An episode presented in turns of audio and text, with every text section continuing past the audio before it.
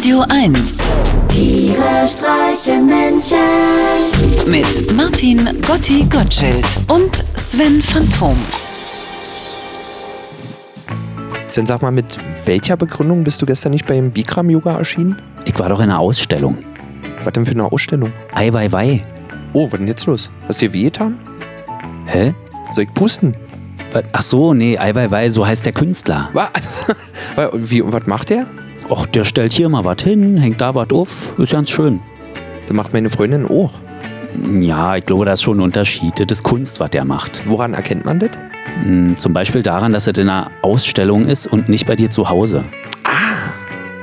Und wie, wie nennt sich das dann genau? Hm, Ich würde es mal Installation nennen.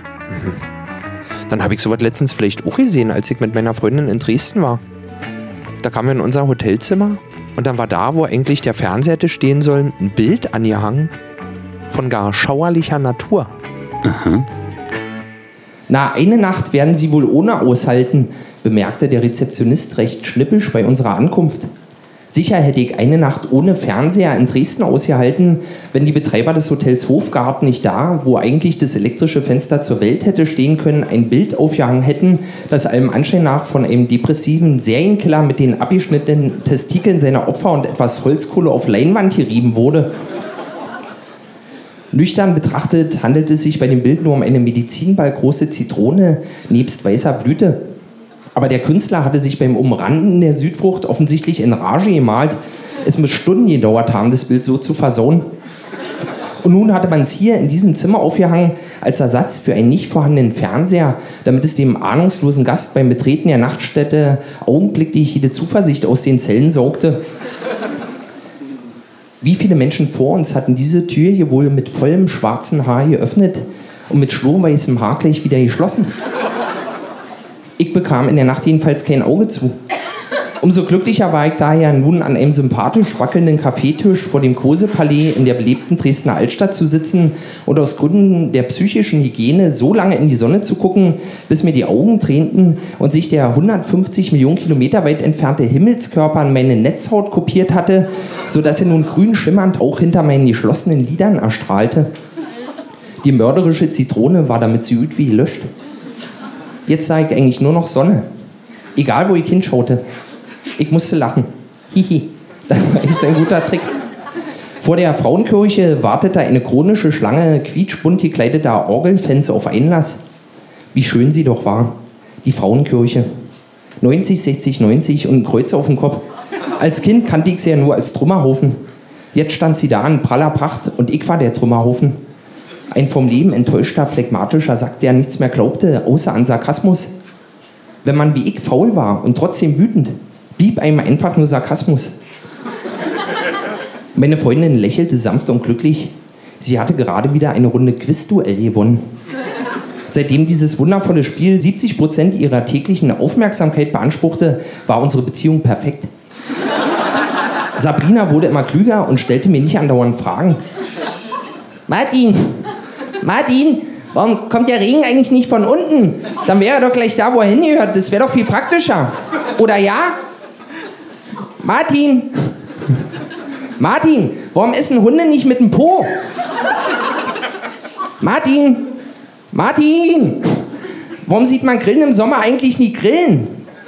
Manchmal verfluchte ich ihre Schönheit. Ich ließ sie einfach zu viel durchgehen. Wäre sie hässlich, ich hätte sie schon lange verlassen. Denn das, was sie als Gedanken bezeichnete, war in Wirklichkeit nichts als gequirlte Scheiße.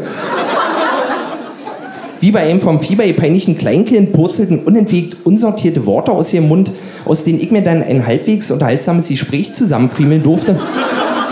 Es war die Hölle. Aber wenn sie so vor mir saß, mit ihren Beinen hinter den Ohren, da wurde mir auf einmal wieder klar, wie sehr ich sie doch liebte. Warum essen Hunde eigentlich nicht wirklich mit dem Po?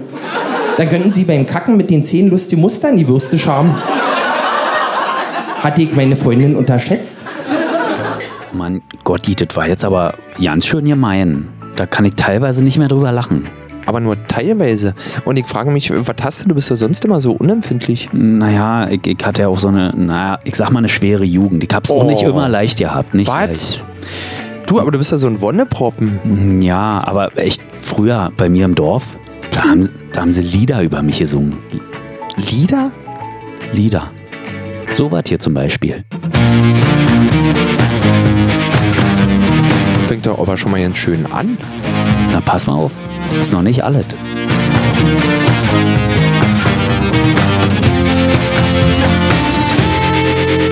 Warst so anders als alle, und zwar allen egal.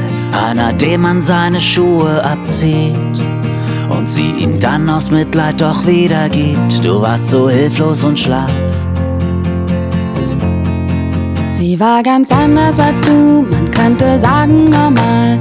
Vielleicht sogar ganz hübsch und beliebt. Man munkelte, der, der sie kriegt, ist der King in eurem Kopf. Du warst im Haifischbecken nur der Hecht. Doch die Gefühle für sie waren echt. Dein Liebesbekenntnis hielt sie für einen Scherz. Und lachend brach sie dir das Herz. Geh doch woanders hin mit deiner komischen Liebe, zum Beispiel in den Untergrund. Da wo dich niemand sehen muss und wo nie ein Licht hinfällt. Geh doch woanders hin mit deiner komischen Liebe, egal wie weit nur weg von mir. Und lass dich nie wieder blicken hier. Geh doch woanders hin.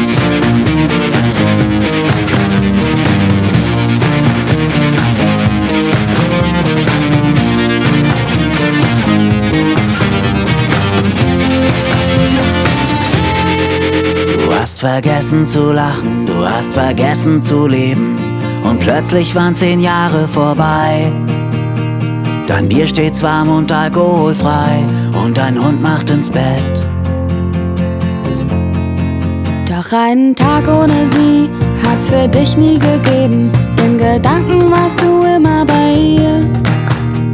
In deinen Träumen sang sie mit dir ein Liebesduett. Vorgestern im Liede stand sie plötzlich neben dir und nahm deine Hand. Sie lehnte sich zu dir, sprach leise in dein Ohr. Komm her, ich sing's dir nochmal vor. Geh doch woanders hin mit deiner komischen Liebe, zum Beispiel in den Untergrund. Da wo dich niemand sehen muss und wo nie ein Licht hinfällt. Geh doch woanders hin mit deiner komischen Liebe, egal wie weit nur weg von mir. Und lass dich nie wieder blicken hier. Geh doch woanders hin. Geh doch woanders hin. Geh doch woanders hin. Geh doch woanders hin. Geh doch woanders hin. Naja, gut, jetzt verstehe ich, was du meinst. Meine Mutti sagt ja auch immer, Liebe und Singen kann man nicht erzwingen. Tiere streichen Menschen. Immer freitags in der schönen Woche auf Radio 1.